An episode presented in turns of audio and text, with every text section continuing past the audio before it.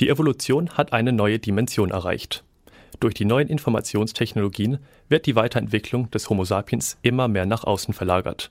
Das ist jedenfalls die These Peter Weibels, Vorstand des ZKM. Er nennt dieses Phänomen eine künstliche, eine menschengeschaffene Exoevolution. Das hat Auswirkungen sowohl auf die Kunst als auch auf die Wissenschaften, die diese Entwicklung erst ermöglicht haben. Diese Überlegungen bilden auch den Hintergrund der am Sonntag beginnenden globalen Digitale. 300 Tage lang werden die Synergien zwischen Kunst und Wissenschaft im Fokus dieses weltweit einzigartigen Ausstellungskonzepts stehen. Und das KIT als Leuchtturm der Wissenschaft ist natürlich mit von der Partie. Francesca Outretsch hat mit den Ausstellungsmachern gesprochen.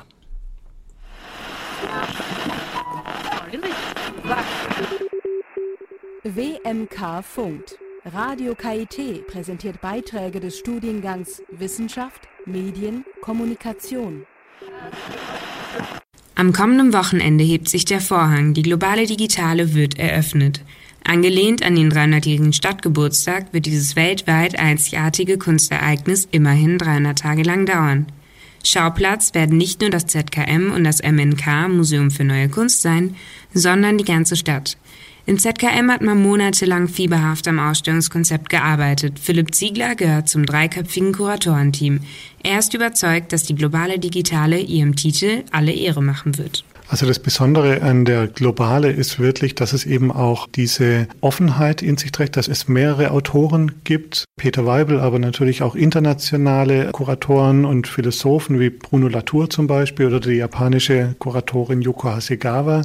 Das ist die Besonderheit, dass die natürlich unterschiedliche Perspektiven mit in die Globale einbringen und es jetzt nicht zum Beispiel in der Venedig Biennale, wo die kuratierte Hauptausstellung eben von einem Kurator verantwortet wird oder auch auf der Documenta gibt es natürlich immer die eine zentrale Kuratorenperson, die dann auch mit dem kuratorischen Team arbeitet, aber dann natürlich die wesentliche Handschrift trägt.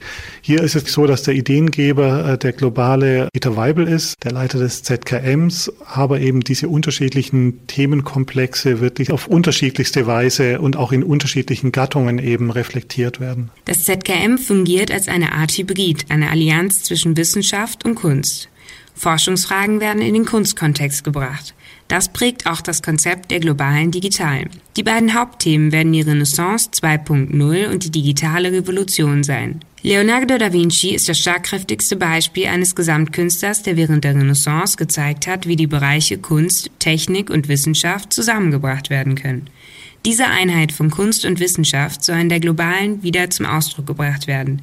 Wissenschaft findet ja heute auch nicht mehr nur in den Laboren statt, wie Sabia Kief erklärt, die ebenfalls zum Kuratorenteam der Globalen gehört. Gerade wenn man sich jetzt die Ausstellung Exoevolution anschaut, die Ende Oktober eröffnen wird, aber auch vorneweg schon sicherlich die Großinstallation der Wolke, die wir dort ins Museum bringen werden. Da werden wir ganz stark im Fokus auf den Bereich Kunst und Wissenschaft sehen und auch was für einen Mehrwert man daraus gewinnen kann. Wenn es um die Synergien zwischen Wissenschaft und Kunst geht, bietet sich eine enge Zusammenarbeit mit einer Forschungshochschule wie dem Karlsruher Institut für Technologie an.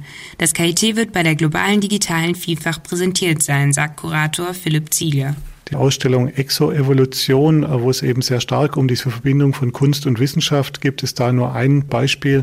Die Wissenschaftlerin Liana Fruck, eine Chemikerin, Nanochemikerin, wird da verschiedene Werke auch beisteuern oder auch ein ganzes Modul der Ausstellung betreuen.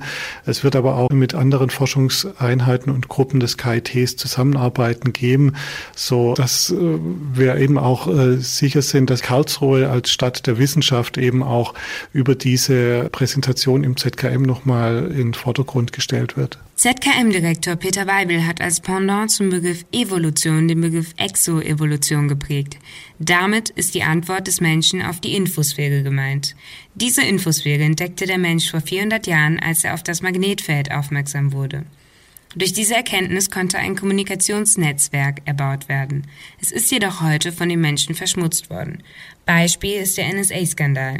Das zweite Hauptthema der Globalen ist deshalb die digitale Revolution. Alles ist heute nur noch über die Digitalisierung möglich. Es wird natürlich auch in den Künsten reflektiert und, und dargestellt werden. Insgesamt wird es eine Vielzahl an Werken geben, die sich eben diesen unterschiedlichen Bereichen auseinandersetzen. Einmal Spiele spielerisch, auch in Form von einer Ausstellung Global Games, die eher den Bezug zur Gaming-Kultur herstellt.